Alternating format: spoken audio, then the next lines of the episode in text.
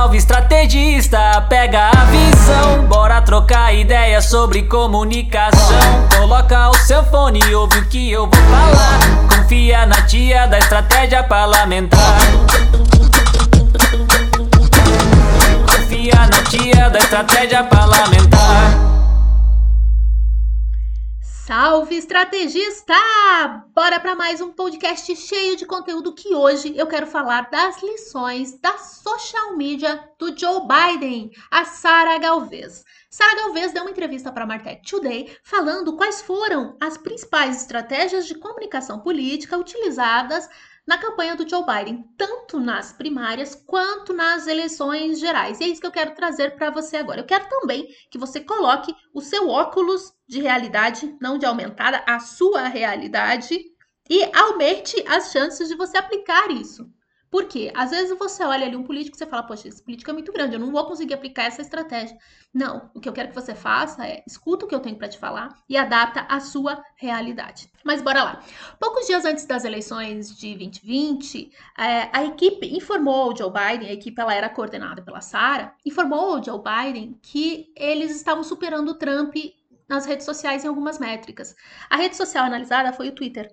E eles estavam analisando e vendo ali que em algumas métricas o Biden estava superando o Trump. Não em volume de criação de conteúdo, porque o Trump, a, a equipe do Trump, o Trump tinha uma produção de conteúdo muito, muito grande, muito sólida, muito grande. Mas o Biden estava superando em interações, interações por tweet e interações por usuário. Essa é uma métrica importante. Interações por usuário. Isso mostrava o quê? Mostrava relacionamento. Porque quando uma pessoa ela interage mais de uma vez com o seu conteúdo, ela cria um relacionamento. Então era isso que eles estavam analisando. E aí eu já trago a primeira lição, que é a importância de você saber analisar as métricas certas. Quais são as métricas que contribuem para o seu objetivo? Isso é importante que você saiba. Porque às vezes você analisa a métrica errada e você acha que você não está tendo resultado. Vamos supor, você vai chamar para sua lista de transmissão. Né? Vamos puxar no Instagram para ficar mais fácil para contextualizar ainda. O que, que, você tem que analisar? Quantas pessoas clicaram no link da sua bio? Quantas pessoas entraram na sua lista de transmissão depois que você divulgou ela? Você vai querer curtida num post de, de lista de transmissão? Não, você vai querer que as pessoas entrem na sua lista de transmissão. Então é isso que, que você tem que entender. Aprender a calibrar o seu olhar. Isso é importante. A Sarah ela conta também que ela começou no Twitter, mas ela se apaixonou mesmo pelo YouTube. E por que eu tô falando isso? Porque aqui ela traz uma lição importante. Ela aprendeu no YouTube a importância de ter um propósito e objetivos específicos. Propósito e objetivos específicos. Isso é fundamental na comunicação política. Não dá para você fazer uma comunicação política se você não tiver um propósito claro. E propósito também está relacionado a posicionamento. E um objetivo específico que você quer o que você quer de onde você está? O que você quer da rede para a qual você está produzindo conteúdo? Isso é importante ser pensado. A Sarah, ela trabalhou também para Hillary Clinton. E como é que ela começou? Tem muita gente que me pergunta, Gisele, é, por onde começar no Instagram? Por onde começar nas redes sociais? Por onde eu começo? Ah, eu quero disputar as eleições. Ah, eu quero atuar no meio, eu quero ser um consultor, eu quero, enfim, independente do seu objetivo. Por onde você deve começar? Todo mundo vai começar com o primeiro passo. E o primeiro passo é comum a todos. O primeiro passo é você crescer o seu público. Foi assim que a Sara começou trabalhando para Hillary, focando em crescimento de público. E é justamente isso. Audiência é poder. Você precisa ter essa consciência. O Luiz Aguanais, ele escreveu numa coluna falando justamente isso, que audiência é poder. E eu digo mais, audiência é poder desde que você saiba o que fazer com ela também. Não adianta você ter uma, uma imensa audiência se você não sabe o que fazer com ela. É importante que você considere isso. Então, o primeiro ponto é isso: é crescer o seu público, é crescer a sua audiência. Por isso que antes de você ir para uma rede, você tem que se perguntar isso. Você tem que se perguntar: será que eu consigo crescer a minha audiência, o meu público lá? Será que eu consigo construir um público sólido lá? Essa é a primeira pergunta que você faz na escolha de uma rede social. Lembre sempre, audiência é poder. Mas você também tem que saber o que fazer com ela. Não, não, não é início, meio e fim. Conquistou um seguidor, acabou, né? Ah, cresci minha audiência, conquistei um seguidor e acabou. Não, é um, é um círculo, é uma mandala que você tem que ir trabalhando, né? E nessa mandala se entenda um círculo onde existem coisas, elementos que eles vão girando e você vai trabalhando. ok? Em outro podcast eu posso falar mais sobre, sobre isso. Outra coisa que é importante é você saber que é um passo cada vez. Eu vejo que hoje já fala-se muito, ah, porque as eleições de 2022, porque as eleições de 2024, calma lá, calma lá, um passo cada vez. Como é que você está pensando lá na frente se você não está fazendo teu feijão com arroz hoje? Porque é o feijão com arroz hoje que vai garantir o lá na frente. Então deu de cada vez. A Sara, ela começou, o objetivo da Sara, ela foi contratada para fazer o Biden passar nas eleições primárias. Esse era o objetivo dela. Ela não estava pensando na, na, nas eleições gerais no sentido de não, eu vou trabalhar nas eleições gerais. Não, ela estava focada em fazer ele passar das primárias. E depois ela foi para as gerais com ele. Mas é justamente isso. Muitas vezes você fica focado lá no futuro. Vamos pensar, eleições 2022, mais de um ano. Ah, mas passa rápido. Passa rápido. Mas o que você está fazendo hoje? Você só tem controle do hoje. Você só consegue realizar aquilo que você se propõe.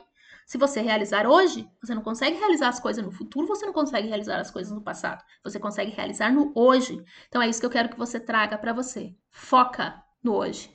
Outro ponto interessante é que a Sara ela formou a equipe dela de gente de fora da política. Gente de fora da política não tinha um conhecimento em marketing político, mas tinha um conhecimento forte em criação de conteúdo orgânico e criação de constância. E ela utilizou isso, ela utilizou essa essa esse talento deles né, em criação de conteúdo com constância para poder alavancar os resultados. Isso foi muito importante. É importante que você tenha em sua equipe uh, pessoas de diversos conhecimentos. Isso pode ajudar muito a ter visões que às vezes quem está muito dentro do meio não consegue. Eu acredito bastante nisso. Por isso que eu vejo também, inclusive, uma grande oportunidade, um oceano azul para muitos profissionais que são de fora da política, mas atuam com marketing digital, atuam com criação de conteúdo, trabalhar na área também. Eu defendo muito essa ideia, inclusive. É claro, sabendo alinhar, trabalhando, é, identificando ali, né, como é que pode melhorar a comunicação e apresentando resultado acima de tudo.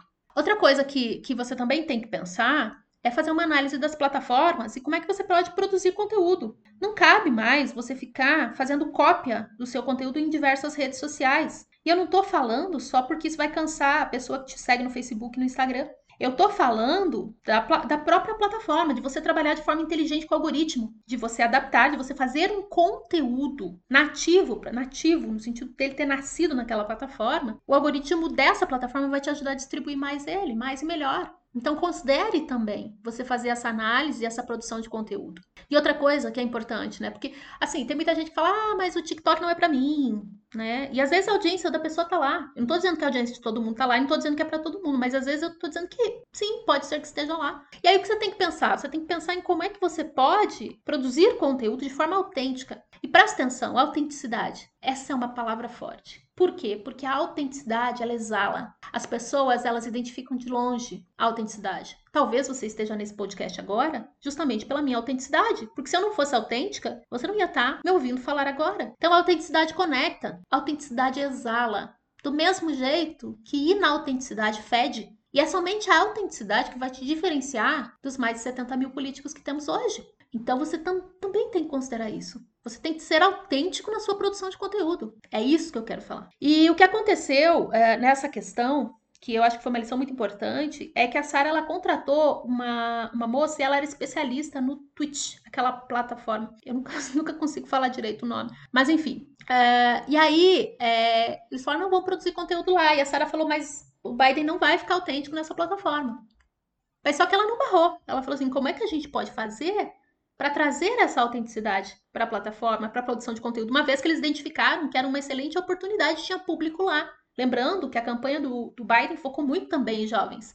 Então, o Twitch era uma plataforma muito considerável em toda a estratégia. E o que, que, eles fizeram? O Biden ele tinha uma viagem de Ohio a Pensilvânia, uma viagem de trem. Eles pegaram uma câmera, colocaram no fundo do trem e começaram a tocar hip hop lo-fi. E ali eles transmitiram pelo Twitch o Biden autêntico, o Biden verdadeiro, o Biden otimizado para essa plataforma. Ou seja, o que eles fizeram foi misturar dois mundos de uma forma que fez sentido, tanto para um mundo, né, para o não digital, quanto para o mundo digital. E é isso que você tem que fazer. Não é só forçar o público engolir goela abaixo a sua inautenticidade. É você se adaptar e ser autêntico para que o público reconheça isso. Outro ponto importante foi o uso de influenciadores. E aí você fala, Gisele, mas como assim uso de influenciadores? Você pode utilizar os influenciadores adaptados à sua realidade. Como é que eles fizeram? Eles, eles dividiram a, a estratégia de influenciadores deles em três, que foi os influenciadores digitais, as celebridades de alto nível, lembrando que Biden fez uma parceria forte com a Lady Gaga, e as autoridades eleitas. Gisele, mas eu não, eu não posso, eu não tenho uma Lady Gaga, eu não posso, né? Como é que eu vou fazer, né, uma estratégia com celebridade de alto nível? Vamos adaptar isso para o teu contexto? Vamos pensar em influenciadores digitais como os nano-influenciadores. Eu acredito muito forte e acredito muito que o marketing político subvaloriza estratégia de nano-influenciadores. Trabalhar com nano-influenciadores pode te ajudar muito. É a Dona Maria do salão, que tem ali mil, mil e poucos seguidores, é o seu Zé do bar, que tem ali o seu grupo no WhatsApp, porque às vezes a influência digital ela não está só na rede social. Talvez ela esteja no Dark Social, talvez ela esteja no WhatsApp. E é isso que você tem que saber mapear. Mapeie os seus nano-influenciadores, aquele que sempre curte, que sempre diz que vê suas postagens. Em relação às celebridades, você pode buscar celebridades locais. Aqui em Curitiba tem a Borboleta 13.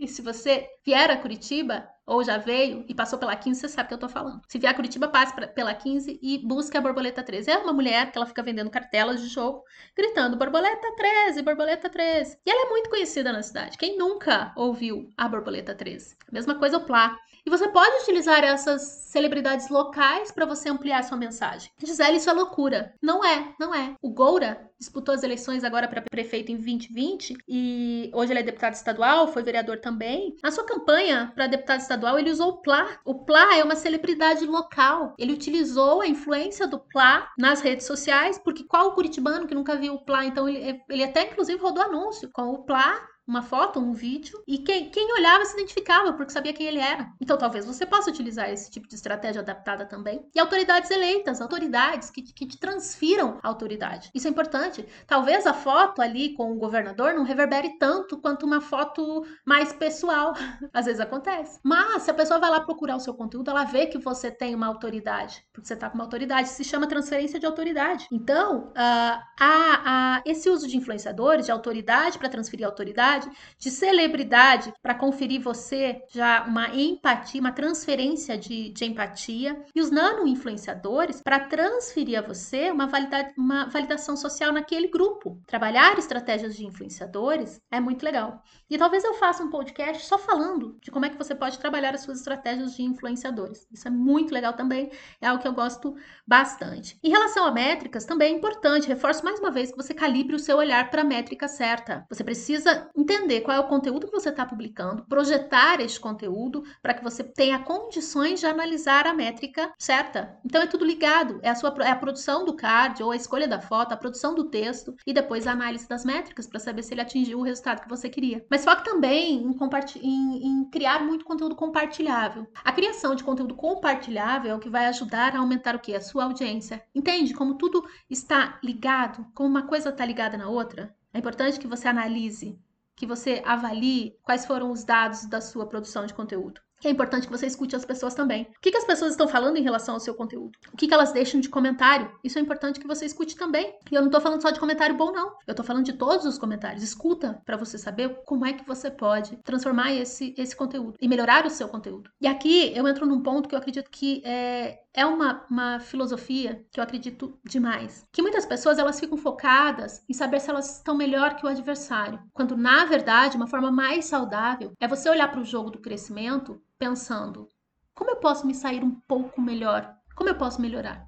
Eu penso que o seu maior adversário é você mesmo. E é nisso que você tem que focar. Essa é a base filosófica que você tem que levar para sua vida. É claro, uma boa tecnologia é importante, mas acima de tudo, você precisa ter pessoas inteligentes que trabalhem na sua estratégia de forma direcionada, de forma que consiga analisar o que funciona e o que não funciona. Não é só postar. É também analisar para saber como é que você vai seguir. É importante também que você tenha uma mensagem sólida e disciplina nessa mensagem. Aqui eu estou falando de posicionamento.